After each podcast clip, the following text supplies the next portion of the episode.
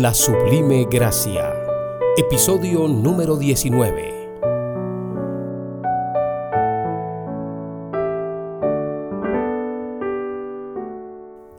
Hola, hola, bienvenidos una vez más a nuestro podcast devocional, El pan nuestro de cada día. En Génesis capítulo 12, versículo 2, dice la Sagrada Escritura, y haré de ti una nación grande, y te bendeciré, y engrandeceré tu nombre, y serás bendición. El propósito nuestro hoy es mostrarle por la palabra que Dios nos ha bendecido para que podamos ser de bendición para otras personas. Querido amigo, no te equivoques en cuanto a esto.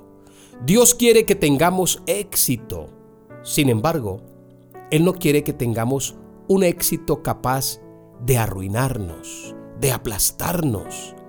Estoy seguro de que has escuchado muchas historias de personas que tuvieron una suerte inesperada y recibieron quizá una herencia o ganaron el premio principal de la lotería, el premio mayor. Sin embargo, algunas de esas personas no pasaron a tener una vida mejor debido a la riqueza repentina.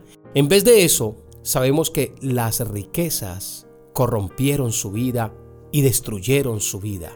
Por eso tenemos que como establecer una diferencia entre lo que es el producto del azar y el fruto de la bendición de Dios. Dios quiere bendecirte para que puedas ser una bendición. Con mucha frecuencia, las personas que han ganado, por ejemplo, la lotería, estas personas no son capaces de lidiar con su propio éxito y terminan abandonando a sus parejas, sus cónyuges, sus familias y permitiendo que ellos sean destruidas ante sus propios ojos. Tal vez hayan comprado todo tipo de lujos, casas, vehículos, propiedades y vivan en enormes mansiones. Sin embargo, todavía tienen una sensación crónica de soledad, vacío existencial, insatisfacción, que a pesar del dinero, sufren ese complejo o esa tristeza profunda, pero con el dinero tratan de taparlo y entonces ahí es cuando caen en los vicios, las adiciones y todo tipo de prácticas del escapismo. ¿Qué es un escapismo? Es una puerta de salida errónea y ahí caen en drogadicción, en alcoholismo, en promiscuidad, en ludopatía. El otro día alguien me preguntó, ¿qué es eso, ludopatía? Los que caen en el vicio del juego, juegos de azar, casinos, eh, chances, rifas y todas aquellas prácticas de suerte. La triste realidad es que muchos de aquellos que tuvieron suerte, digámoslo entre comillas, tuvieron la oportunidad de recibir una riqueza de forma tan repentina que la desperdiciaron toda y algunos hasta llegaron a la quiebra, al otro extremo, la ruina. Esas situaciones evidentemente no tienen nada que ver con Jesús. Y ese tampoco es el tipo de bendición, el tipo de éxito que Dios quiere darnos. Permítanme aclarar esto desde el principio.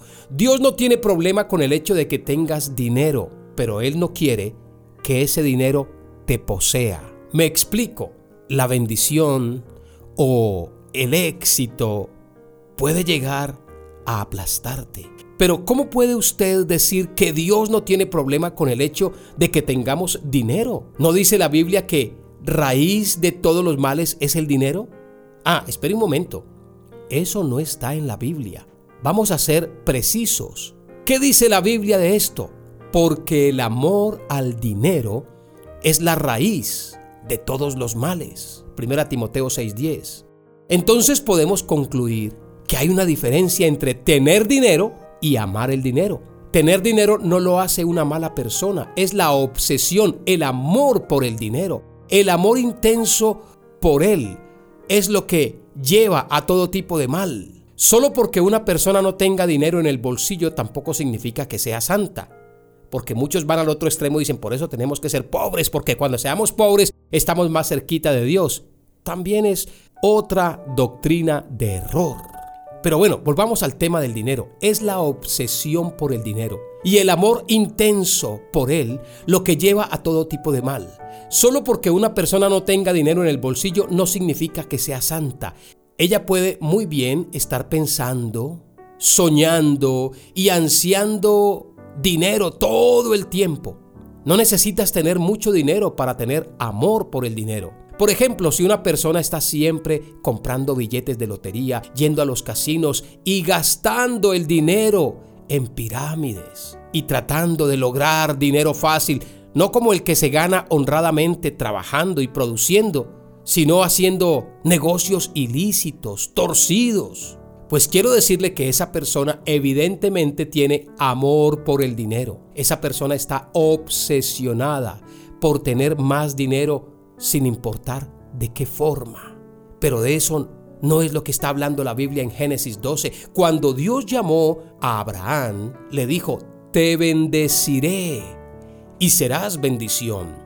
Nosotros que somos creyentes del nuevo pacto en Cristo, que caminamos bajo la sublime gracia de Dios, nosotros somos llamados la simiente de Abraham.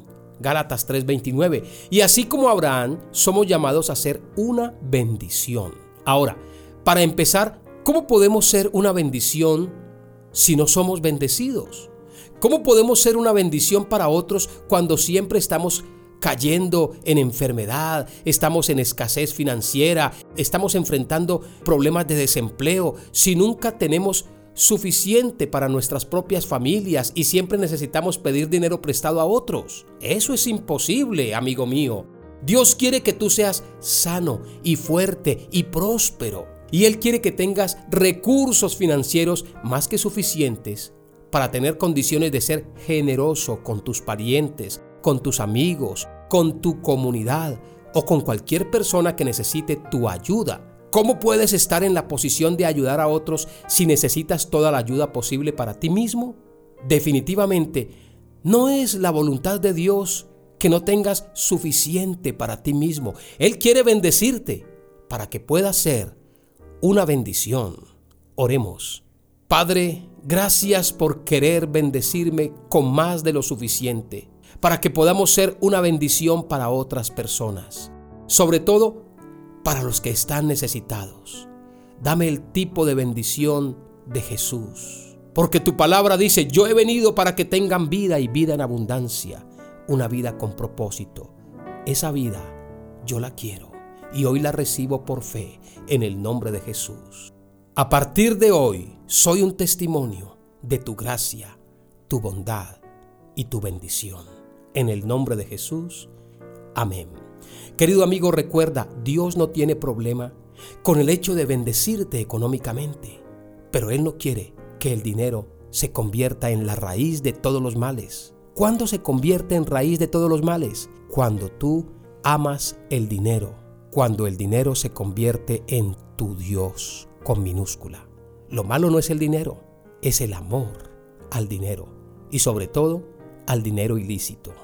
Volveremos con un nuevo podcast de la sublime gracia de Dios. Recuerden las palabras de nuestro Señor Jesús, no solamente de pan vivirá el hombre, sino de toda palabra que sale de la boca de Dios. Hasta la próxima.